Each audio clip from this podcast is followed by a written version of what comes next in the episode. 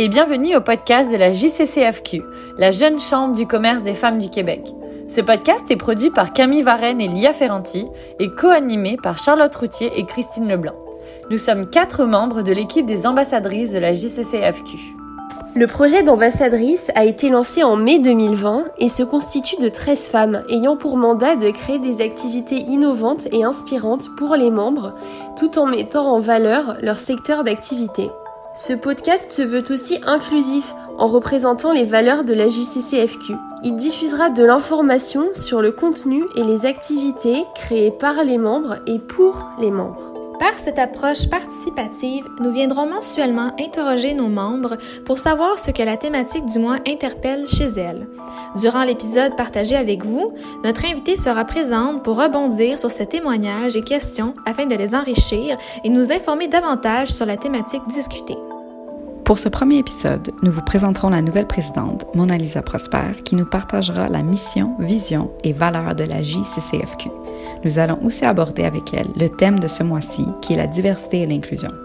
En deuxième partie de l'épisode, nous avons comme experte Dafina Savik, cofondatrice de l'agence UNA, une agence d'impact social spécialisée en relations publiques et gouvernance.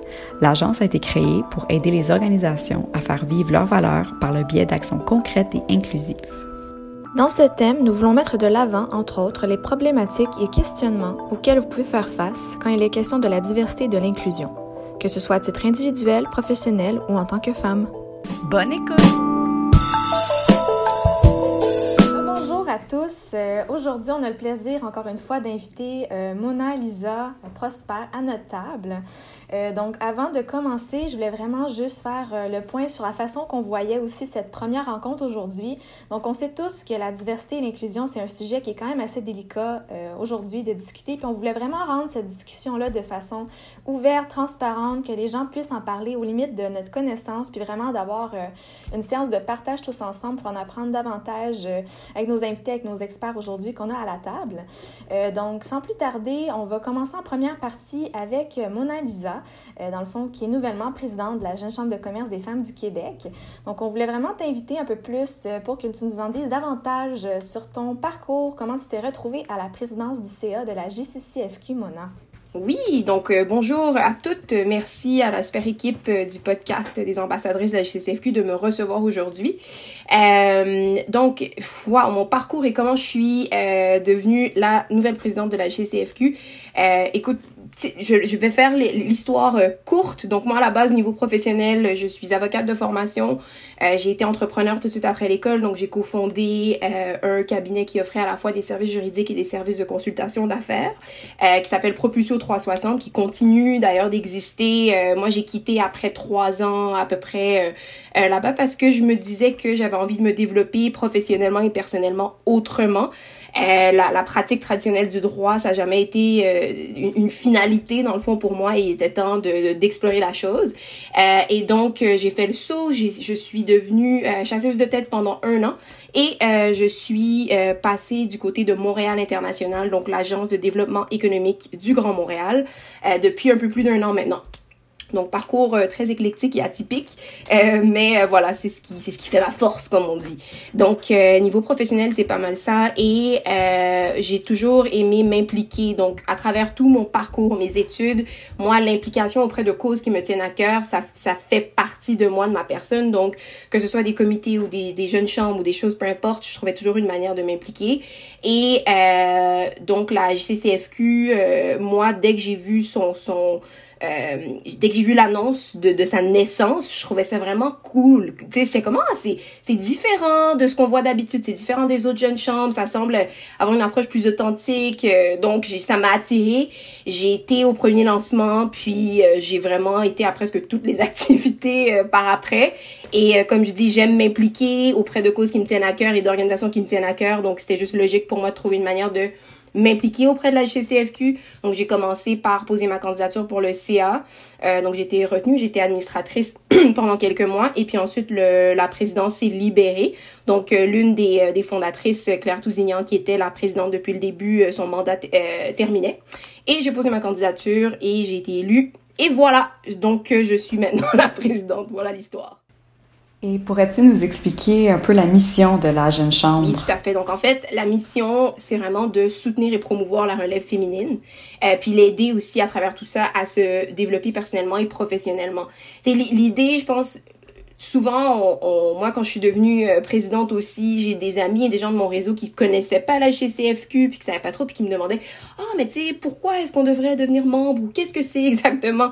Euh, Puis je dirais que ce qui fait vraiment notre force, euh, c'est le côté humain le côté authentique de la chose. Donc, contrairement peut-être à, euh, on va dire, des approches plus traditionnelles au niveau des chambres de commerce et tout, on vise toutes les femmes professionnelles et l'idée c'est de créer des liens puis de favoriser des rencontres et euh, qui va leur permettre à la fois de ben, qui sait de se trouver des nouvelles amies ou de se trouver des nouveaux contacts professionnels mais de manière tout le temps différente.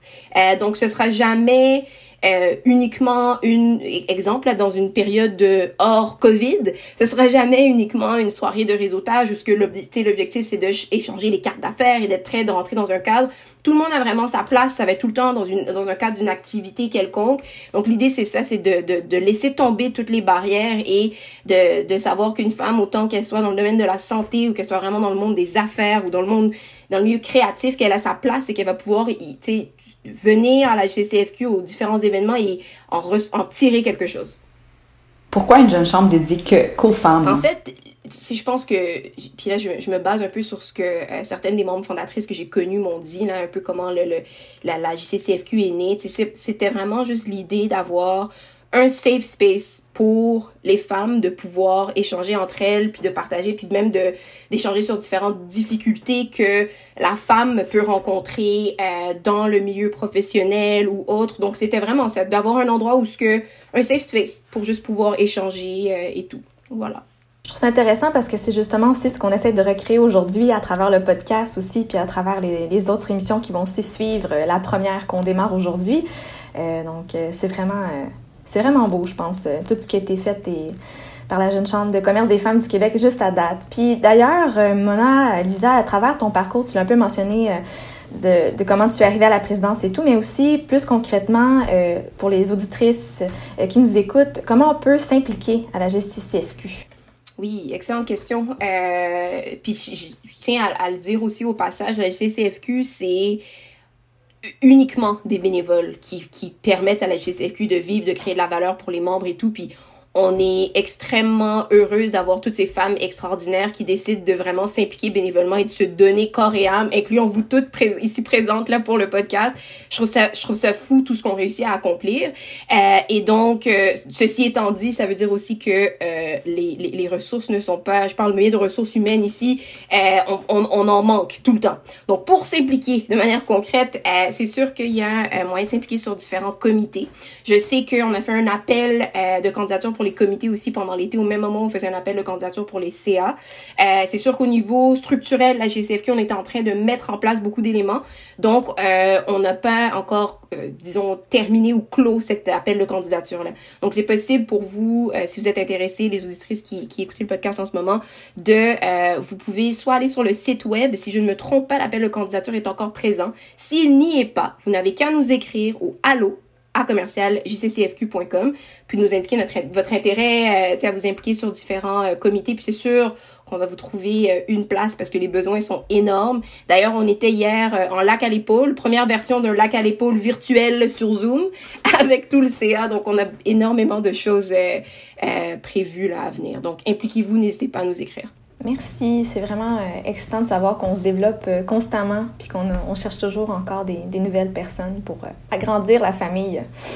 quels sont aussi les positionnements? Donc, on va démarrer dans le vif du sujet du thème de, notre séance d'aujourd'hui, mais quels sont les positionnements de la GCCFQ sur l'inclusion et la diversité? Ben, c'est ça. Ça, c'est très, très, très intéressant. Puis j'étais contente d'ailleurs que ce soit un peu la. Ben, pas un peu, que ce soit la thématique de votre premier podcast. Je pense qu'il y a énormément de choses euh, à, développer sur le sujet. Puis, tu sais, je pense que dès le départ, ben, pas. Euh, je pense. Dès le départ, la GCFQ avait l'inclusion dans les valeurs principales. Parmi nos cinq valeurs, il y a l'inclusion qui est là-dedans.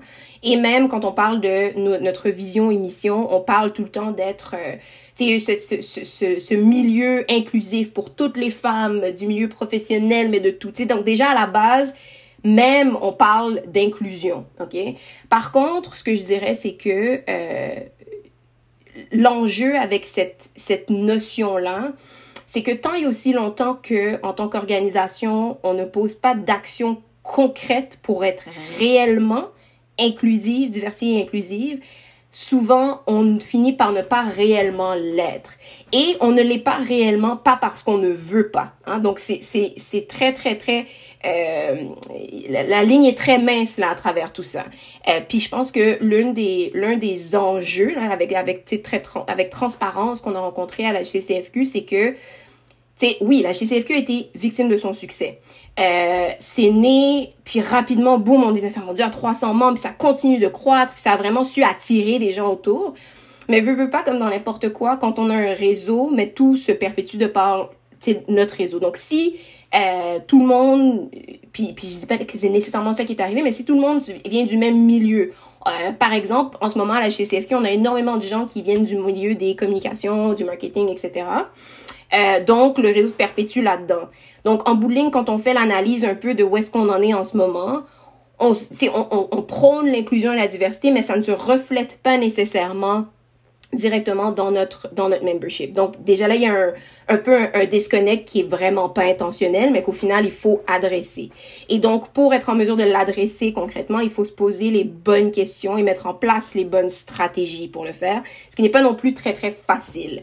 Donc tout ça pour dire que euh, on, comme c'est au cœur de nos valeurs, on est conscient des enjeux rencontrés en ce moment et on essaie de euh, mettre en place les bonnes stratégies pour y arriver. Ça a commencé par euh, la mise en place d'une politique de gouvernance inclusive.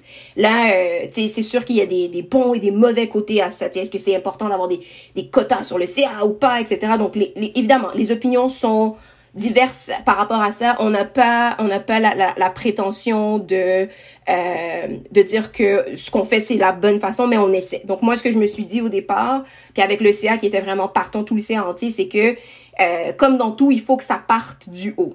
Donc commençons au, au moins parce que le, le, plus haut en guillemets là, dans, dans, la dans la hiérarchie encore une fois en guillemets de la GCFQ, c'est le CA. Donc essayons essayons d'être le plus diversifié possible, du moins là. Donc on a des on a mis une une politique où est-ce que euh, on, a, on a fait des, des on, a, on a prévu des sièges réservés euh, de manière minimale pour s'assurer que euh, qu'au moins à ce niveau-là il y a un reflet. Mais là l'enjeu qu'on a rencontré avec ça aussi, c'est que ce qu'on voulait c'est avoir minimalement bien sûr euh, une femme autochtone et deux femmes qui s'auto-identifiaient comme issues de la diversité ethnoculturelle. Mais là en ce moment sur le CA et même dans le réseau de la GCFQ, on a très peu ou pas de femmes autochtones. Donc, en bout de ligne, on n'a pas reçu énormément. En fait, on n'a pas reçu aucune candidature de femmes qui s'auto-identifiaient comme étant autochtones. Donc, c'est déjà un, ben, je veux dire, c'est un enjeu en soi, là, qui se décline un peu comme, comme je l'expliquais. Il va falloir que on pose des actions concrètes, créer des alliances, rentrer en contact avec d'autres organisations qui sont actives dans ce milieu-là pour y arriver. Donc ça, c'est un peu en voie de... de, de, de, ben, en fait, c'est pas c'est en voie de, de se faire. Euh, puis sinon, par contre, ce qui est intéressant, c'est on a reçu près de 50% des candidatures reçues pour le CA étaient de femmes qui s'auto-identifiaient comme issues de la diversité ethnoculturelle. Donc à ce niveau-là, c'était bien. Mais ça, c'est vraiment la, la, la, la pointe de l'iceberg parce que maintenant, il faut vraiment aller au niveau de nos membres, il faut aller au niveau de nos activités. Tout ce qu'on fait doit avoir une réflexion au départ pour s'assurer que est-ce qu'on s'assure de toucher réellement à, tout, toutes celles auxquelles on s'adresse? Est-ce qu'on parle? Donc, bref, je pourrais m'éterniser longtemps et je ne suis nullement experte en la matière, mais tout ça pour dire qu'il y a une réflexion euh, profonde qui se fait et on va aussi aller chercher euh, l'aide d'experts euh, pour voir si c'est possible de nous aider à, mettre en place une stratégie qui est, qui est viable et qui va nous permettre de réellement atteindre euh, nos objectifs de manière globale. Oh wow! C'est vraiment ben, intéressant. C'est ça. Ben, vous faites bien ça à, à, date, là. mais c'est sûr que c'est pas évident non plus. Euh, il y a tellement des milieux que t'es pas porté à aller réseauter parce que c'est, c'est pas, t'as pas besoin ou t'as déjà tellement d'enjeux à faire dans ton, ton, ta formation personnelle ou professionnelle pour rester à jour avec euh, ton ordre, etc. Donc, des fois, c'est pas autant naturel. Je pense que les gens en communication et marketing, on est plus portés à aller faire nos, relations publiques. Mais euh, on travaille en ce moment, je pense, très fort sur euh, inclure plus de diversité et d'inclusion dans les activités. Est-ce que tu as des suggestions ou des, des, propos par rapport à comment en avoir plus de diversité et d'inclusion dans nos activités de la jeune chambre? Ben c'est c'est une c'est aussi une grosse question. Sais, je pense pas qu'il y ait une, une solution euh, claire, nette et, et, et, précise, mais je vais y aller à peu près avec euh, ce qui ce qui se fait en ce moment puis comment ça ça fonctionne. Tu sais, exemple, on a fait euh, ça passe partout là. Exemple notre lancement qui vient d'avoir lieu. Bon, on essayait, moi j'avais vraiment un souci parce que on parle de euh, diversité et inclusion à large, mais on, a aussi un, un, un, un, following, entre guillemets, euh, très francophone.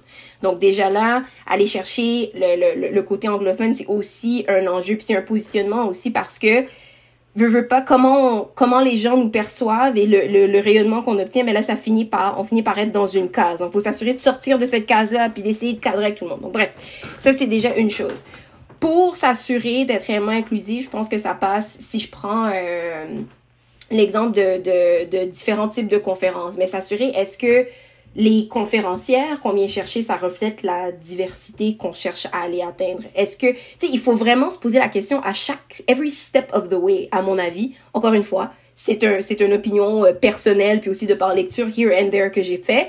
Mais tu sais c'est vraiment euh, chaque étape. Est-ce que tu sais les livres du book club est-ce que ça, ça est-ce que ça cible uniquement euh, euh est-ce que c'est que des femmes euh, hétérosexuelle blanche Est-ce que ça cible uniquement ça? Ça parle de quoi les livres que vous choisissez? Est-ce que vraiment vous allez C'est vraiment, c'est dans tout. Fait que je pense que la réflexion doit vraiment partir de OK, on a une idée, génial, on veut faire une conférence ou on veut faire venir telle telle chose ou faire un panel avec euh, X nombre de personnes. OK, qui est-ce qu'on va aller chercher? Le réseau de cette personne-là, c'est qui? Donc, tu sais c'est un peu il euh, y a pas une selon moi il y a pas une réponse euh, très simple ça passe vraiment par tous les petits détails puis s'assurer le plus possible que euh, qu'on arrive à à être inclusive le plus possible et je pense aussi en tout cas moi du moins je me dis que il y aura pas de chemin droit et facile à OK, je coche toutes les cases, c'est bon, maintenant on est réellement certified diversité inclusive. Je pense que c'est pas comme ça que ça va arriver. Je pense aussi qu'il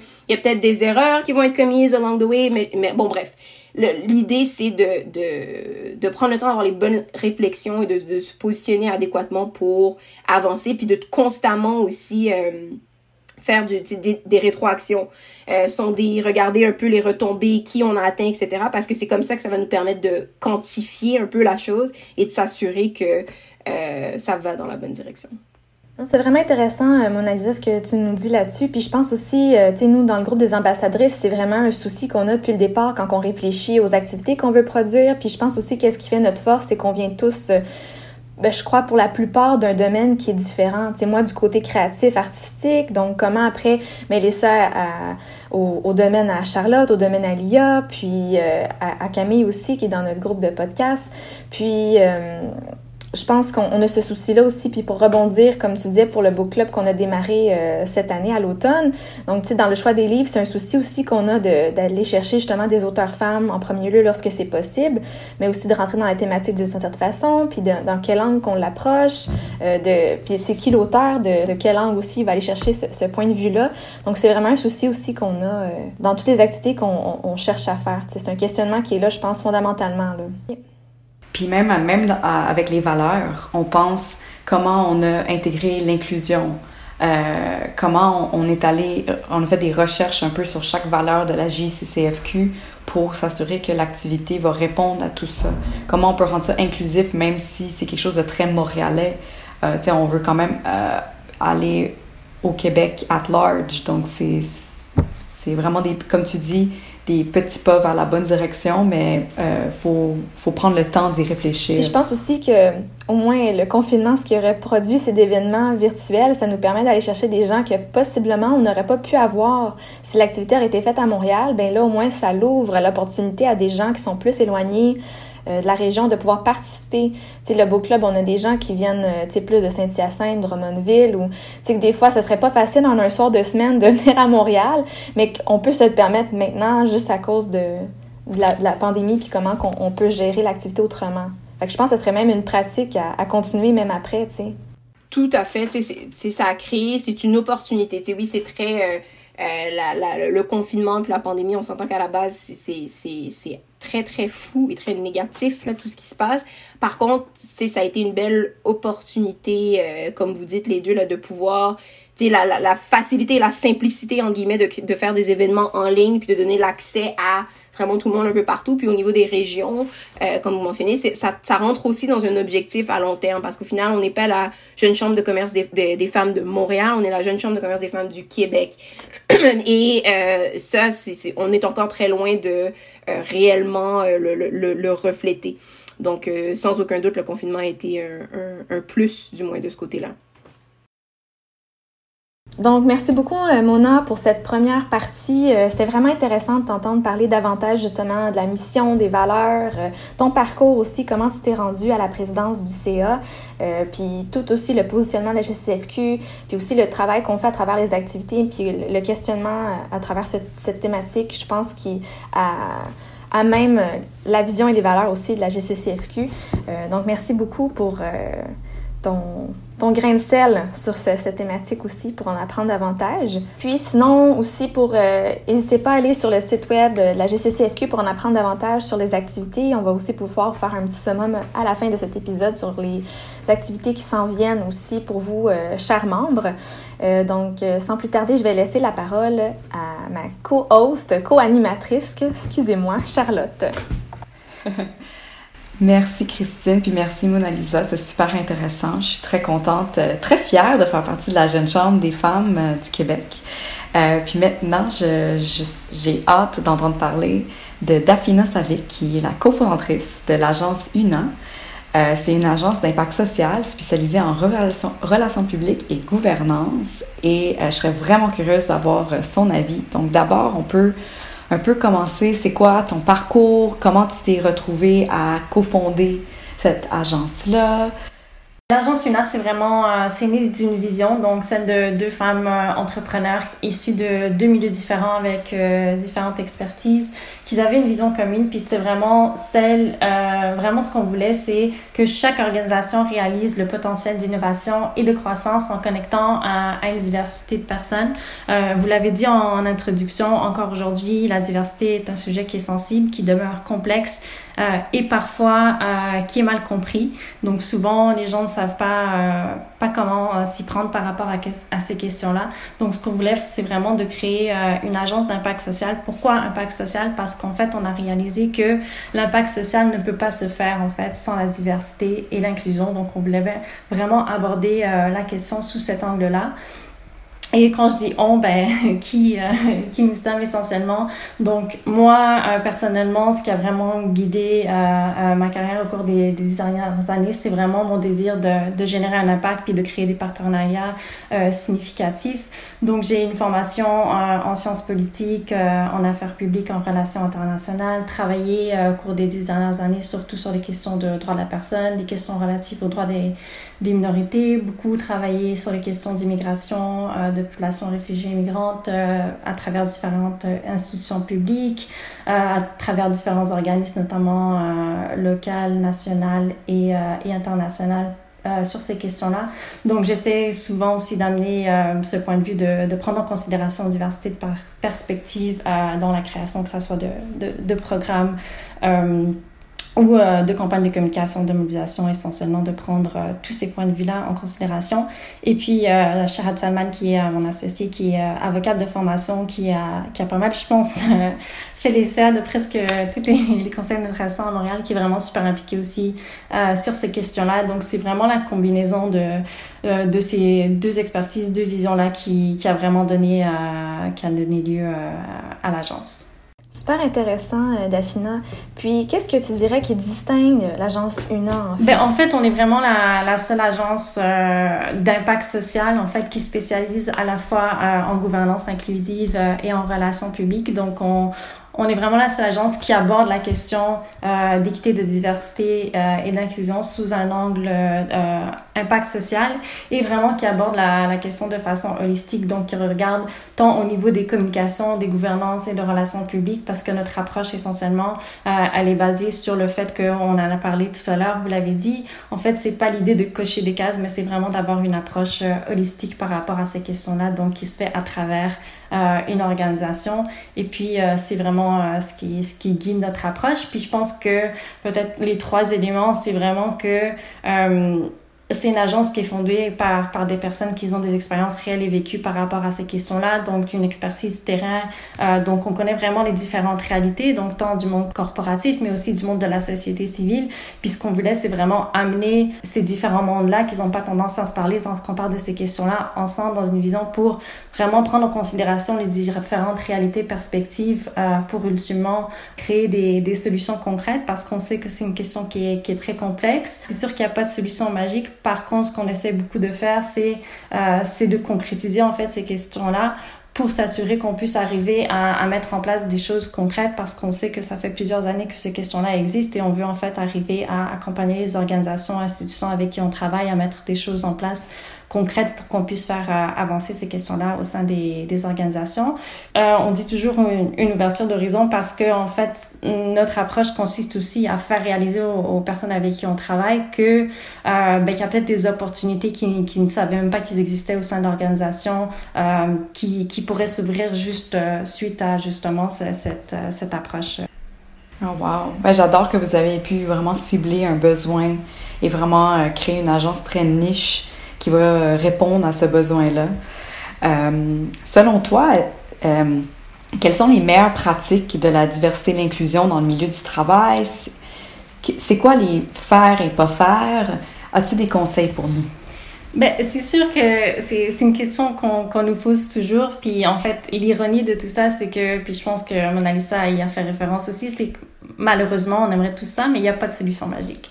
Euh, c'est une question qui est, euh, qui est complexe, qui, qui, dont on parle de, depuis des années, puis je pense qu'on va, qu'on va continuer à parler. Donc, je pense que la première des choses, c'est de se rappeler qu'il n'y a pas de solution magique. Puis c'est pour ça que nous, on, on apporte une, une, approche aussi beaucoup sur mesure, parce qu'on veut vraiment, en fait, prendre euh, les personnes avec qui on, travaille là où ils, elles sont dans leur réflexion par rapport à ces questions-là puis ça, c'est la première chose. Euh, donc, euh, c'est beaucoup aussi, ces questions-là se font aussi beaucoup par essai et erreur. Donc, c'est important qu'il n'y a pas de solution toute faite en fait que c'est vraiment euh, propre à chacune de organisations, institutions, parce que chacune de ces organisations vont avoir leur propre réalité qu'on doit prendre en considération justement quand on accompagne l'organisation.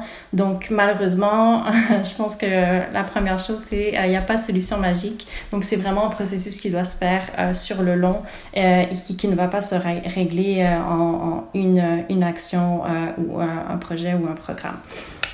La deuxième chose, je pense, c'est aussi de, euh, on a tendance, en fait, on l'a vu depuis euh, justement les, tragiques événements qui ont lieu euh, aux États-Unis, euh, qu'il y a beaucoup aussi de une vague de gens qui veulent se précipiter vers l'action, ce qui est normal. Et souvent, c'est qu'on aborde les questions d'inclusion, d'équité, de, de diversité en situation de crise. Donc, on y va souvent rapidement, on se précipite vers les actions et on va pas nécessairement réfléchir aux, aux, objectifs. Donc, souvent, on a vu au cours des vraiment des dernières semaines que les gens vont souvent avoir tendance à commencer par des formations. Donc, on voit beaucoup de consultants, d'organismes qui sont submergés de demandes de formation, que ce soit des formations sur les biens conscients, des, des formations euh, sur l'approche euh, antiraciste. Et euh, ben, c'est l'erreur la plus commune de la plupart des organisations, c'est de commencer par la formation. Parce que la formation, évidemment, c'est bien, c'est un outil de sensibilisation, euh, c'est une première étape, mais ça ne peut pas être le début euh, de, de l'étape en EDI parce qu'en fait, il faut toujours, premièrement, euh, faire une analyse, comprendre la réalité de notre propre organisation, comprendre euh, quels sont les champs, les domaines, les différents départements qu'on doit travailler avant de commencer par la formation. Parce que souvent, encore une fois, euh, quand je dis il faut prendre les gens, les gens là où ils sont rendus dans la réflexion, c'est que c'est pas tout le monde qui est au même niveau de réflexion, de compréhension, d'exposition face à ces questions-là. Donc, si on fait une formation, euh, si on a 300 euh, employés, ben, c'est sûr que euh, c'est difficile d'avoir une formation qui va répondre justement aux besoins réalité de ces 300 employés. Donc c'est quelque chose qu'on a souvent tendance à faire et euh, en fait c'est de prendre en considération que oui la formation c'est important mais qu'elle doit être intégrée dans un processus euh, plus large mais ça ne peut pas être le début euh, justement de, de ce processus là c'est quelque chose qui doit être intégré dans, dans un processus plus large. Euh, autre chose, ben, c'est les objectifs. C'est tellement simple, mais, euh, mais on oublie souvent de le faire. C'est de se poser la question du pourquoi en fait pourquoi on veut mettre qu'est-ce qui nous a poussé à mettre ces, ces choses en place là et pourquoi on le fait et euh, c'est quelque chose qui est très simple et que souvent les organisations vont oublier de faire et qui va mener souvent à des mesures éparpillées. Donc, ce qui est important de faire, c'est premièrement de préciser, clarifier quels sont les objectifs derrière la démarche, qu'est-ce qu'on veut atteindre. Et c'est comme ça qu'on va aussi pouvoir éventuellement évaluer son, euh, son succès parce qu'un des enjeux principaux, c'est aussi de voir quel est, euh, entre guillemets, le facteur de succès de chacune des initiatives, et ben c'est souvent parce qu'on n'a pas bien identifié, clarifié les objectifs qu'on voulait atteindre. Donc souvent, on va mettre des choses en place, on va regarder qu'est-ce qui fait ailleurs, et on va le répéter, on répéter dans notre organisation sans nécessairement savoir pourquoi ou pourquoi peut-être cette organisation a choisi euh, euh, ce chemin ou cette voie par rapport à ces questions-là.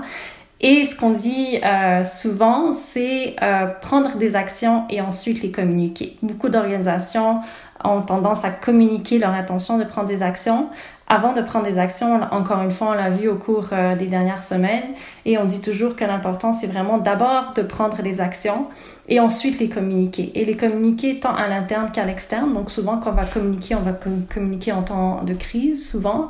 Donc c'est important de communiquer tout au long de la démarche.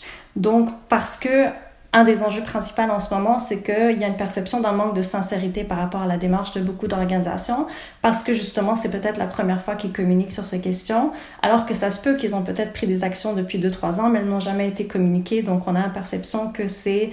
Euh, c'est une stratégie de relation publique plutôt qu'une démarche qui est vraiment sincère. Donc, alors que si on prend des actions d'abord et ensuite on les communique, ben en fait, on peut vraiment aussi communiquer les actions plutôt que les intentions euh, de prendre des actions. Donc, euh, donc c'est une chose et aussi de pas sous-estimer la communication interne. Donc, on va souvent mettre l'emphase sur la, la, communication externe, mais on va souvent euh, sous-estimer l'importance de communiquer à l'interne parce que euh, vous l'avez mentionné, l'engagement aussi est, un facteur essentiel. Donc, l'engagement euh, du leadership dans l'organisation va aussi influencer euh, la portée que peut avoir la démarche. Important que les employés, l'organisation dans son sens large, s'approprient justement cette démarche donc, pour qu'elle puisse se réaliser à travers l'organisation. Donc, pas sous-estimer les communications internes. Il y aurait plein d'autres choses, mais je pense qu'on peut s'en tenir à ça pour l'instant. ben, les employés, c'est certain que c'est les meilleurs ambassadeurs, là, comme euh, les membres de la, la Jeune Chambre, c'est nos meilleures ambassadrices, en plus du comité des ambassadrices. Donc, euh, merci beaucoup pour, euh, pour ça. Oui, je pense que Daphne a fait un très beau résumé, du moins euh, très concis. Je pense, comme tu dis, on pourrait vraiment aller vraiment plus loin dans la question. Puis ça soulève encore, je pense, plein d'autres questions qui arrivent. Mais c'est déjà un très bon début, je pense, pour euh, remettre tout ça en perspective. Euh, sais, comme si je peux résumer rapidement ce, que j'ai retenu dans, dans tes do's and don'ts, si on peut se permettre le terme. C'est comme il n'y a pas de solution magique. C'est vraiment, comme tu disais, une approche sur mesure, vraiment l'organisation à, qui que vous faites face, j'imagine, quand vous, euh, vous, vous embarquez dans ce processus-là avec une organisation. Euh, puis dans, dans le fond, c'est ça, c'est que aussi de pas ne pas se précipiter euh, vers les actions, puis vraiment du moins commencer par une réflexion, faire le point en fait où on en est, puis de pas justement, comme tu dis, commencer par la formation qui est déjà, les gens veulent vraiment commencer directement là, mais je pense, comme tu dis, c'est vraiment de réfléchir à la réalité des organisations avant toute chose. Puis justement aussi, comme n'importe quel projet, c'est de vraiment se fixer des objectifs pour vraiment voir après comment cette valeur-là euh, euh, peut vraiment s'imbriquer euh, par ces actions à mettre en place, puis de trouver justement un but à atteindre. C'est comme ça aussi, je pense qu'on va commencer à faire ces changements-là. puis je pense aussi, si je peux me permettre de rebondir sur ce que Mona Lisa a dit en première partie, c'est justement ça aussi, c'est d'aller voir ce qu'on va atteindre comme but dans un, dans un temps aussi, là, comme soit sur le CA, soit dans euh, la diversité des membres, que ce soit vraiment de, de quel domaine ils viennent euh, et, plus encore aussi. Puis euh, aussi la communication qui est un autre mot-clé, je pense, à retenir vraiment interne et externe aux organisations pour vraiment comprendre c'est quoi les actions qu'on peut faire individuellement mais collectivement à, travers, à travers tout ça. Donc, vraiment, merci beaucoup, Dafina. Et je crois aussi, si les gens sont curieux d'en apprendre davantage, d'aller chercher aussi d'autres ressources, de communiquer avec vous, je pense que toute l'information est sur votre site web, agence UNA, donc uena.com. Euh, je peux vraiment aller euh, rentrer en contact avec vous si jamais le besoin s'y ressent. Donc, merci beaucoup. Euh, oui, absolument. Ben, merci à vous. Je pense que c'est, euh, je dis toujours que la première étape, c'est de, de, se poser les bonnes questions. Puis, comme je pense que tu l'as mentionné, on a plus de questions que de réponses. Puis, c'est, une bonne chose.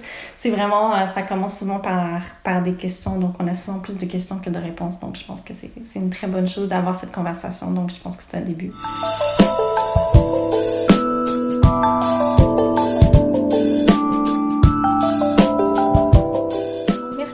Votre écoute. Si vous avez des questions au sujet de l'épisode, euh, au sujet des activités qu'on organise aussi au sein de la GCCFQ ou encore vous n'êtes pas encore membre, ben c'est le temps d'y aller. Donc toutes les informations se trouveront dans les hyperliens fournis dans l'épisode. Euh, notre podcast est mensuel et le prochain épisode abordera le thème de la gratitude. Ce podcast est propulsé par ALA3 Média et réalisé par l'équipe des ambassadrices de la JCCFQ. Merci et à bientôt.